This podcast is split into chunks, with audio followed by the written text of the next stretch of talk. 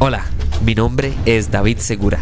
Algunos sueñan con ser astronautas, otros ser famosos directores de cine. Yo en cambio sueño con hablar paja sobre cine y tecnología. Así que acompáñenme a hablar paja mientras esperamos a que Franklin Chan o Hernán Jiménez acepten mi invitación a este podcast.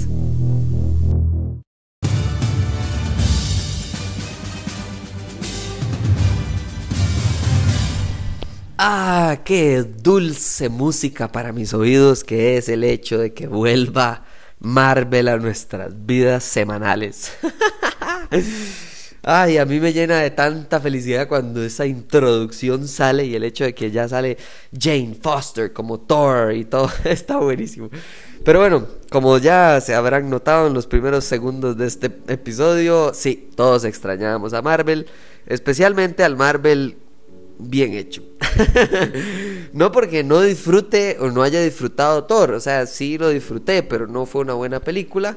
Mientras que esto, en un episodio, promete ser una extraordinaria serie a como está empezando. Me genera un pequeño cólico y, y un pequeño enchilamiento interno el hecho de que She-Hulk haya sido la, que, la primera en romper la cuarta barrera, ¿verdad? De hablar con la audiencia directamente antes de que Deadpool fuera parte del universo cinematográfico de Marvel.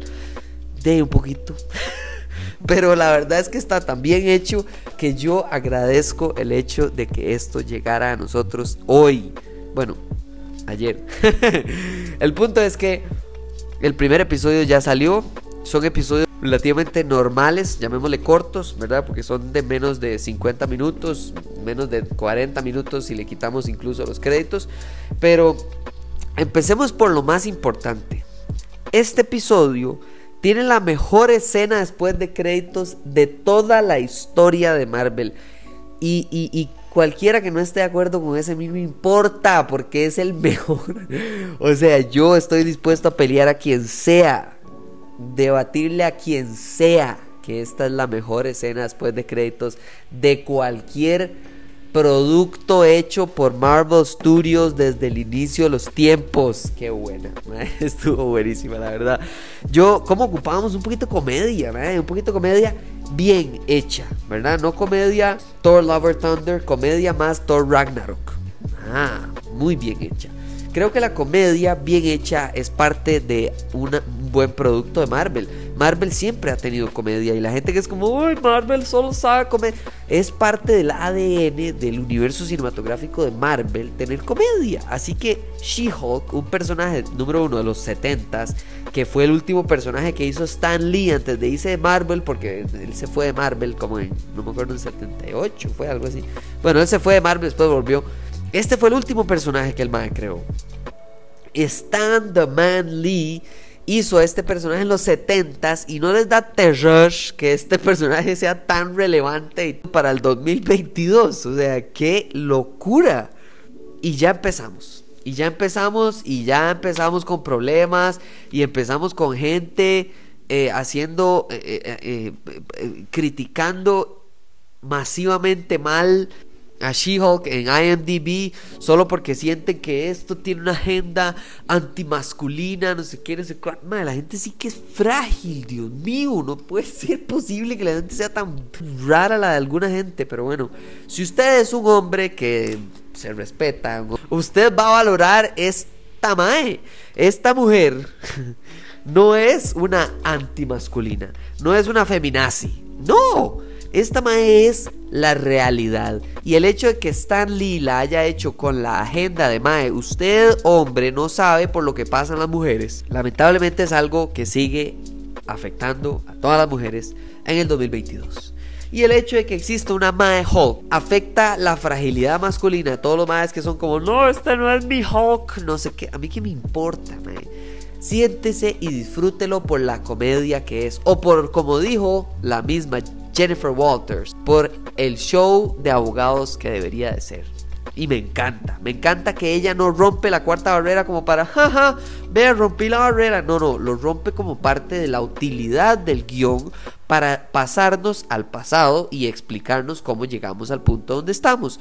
¿Por qué empezamos aquí? ¿A usted qué le importa? Apenas estamos empezando. Cuando termine la serie debería estar más claro de por qué iniciamos aquí.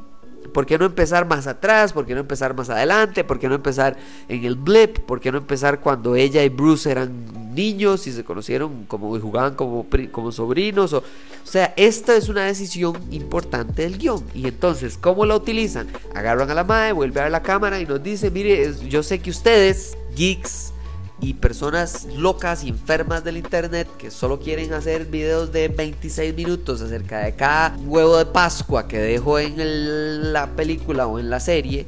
Ustedes ocupan saber cómo llegamos aquí. Entonces, antes de hacer el show, como yo quiero hacer el show, esta es la directora probablemente hablando a través de la actriz.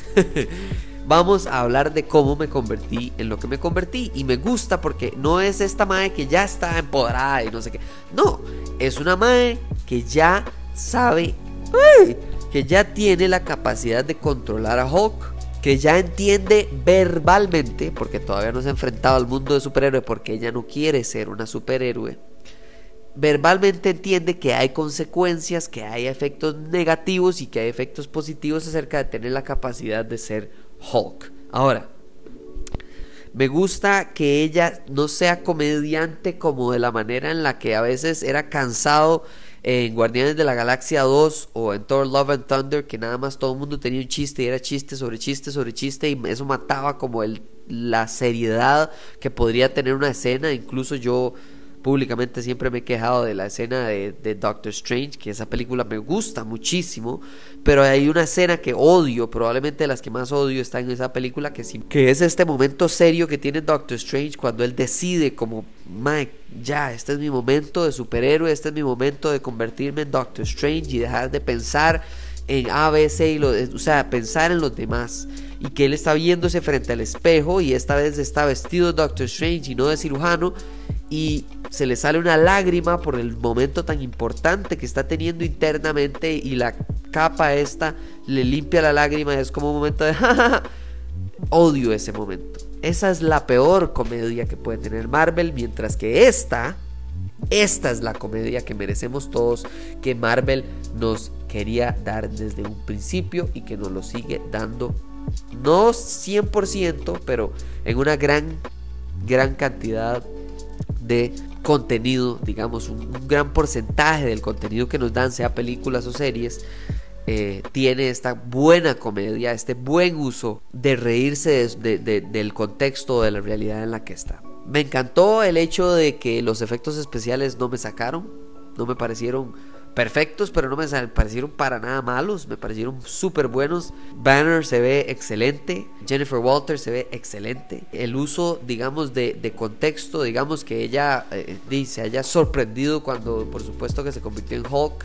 Creo que fue un poco rápido, pero está bien. La verdad es que si querían quitarse de encima esa parte de cómo se convirtió en Hulk para enfocarse en el ahora, bueno, tiene que haber alguna razón. Así que yo confío plenamente por ahora en el guion y en la directora pero creo que eso es parte del aprendizaje que, que van llevando de que no tenían series televisivas. O sea, esto es, esto es un show que ha aprendido de los otros shows, ¿verdad? Y entonces me gusta muchísimo porque esto tiene, no sé, tiene pinta de, haber aprendido de las primeras series, tiene pinta de, de haber aprendido de Iman Vellani, que es Miss Marvel, que tiene una comedia súper, súper refrescante, pero que esta no va a ser tan eh, dirigida, digamos, a, la población de, tan juvenil. Creo que esta, este primer episodio me encanta porque es para todos, porque los efectos nos demostraron que están bien hechos, que el presupuesto está bien ejecutado, que además de eso nos demostraron el hecho de que no hay ninguna manera de explicarle a una persona cómo este personaje es mejor que el personaje propio. Entonces, empezamos, excelente. Empezamos, creo que 9,3 de 10 o sea, empezamos súper, súper bien. Que la serie sea perfecta, no creo, pero creo que el inicio está súper fuerte. Y eso es parte de mejorar el producto de Marvel. Ojalá que sea así y ojalá que sea tan bueno como esa escena después de créditos que ha sido mi favorita de, de todas. De todas. No importa lo que usted opine de las demás, ojalá usted tenga otra favorita, qué dicha. Pero para mí, esta quitó del trono a cualquier otra de las escenas después de créditos. Pero bueno, eso lo quería hablarles de este primer episodio.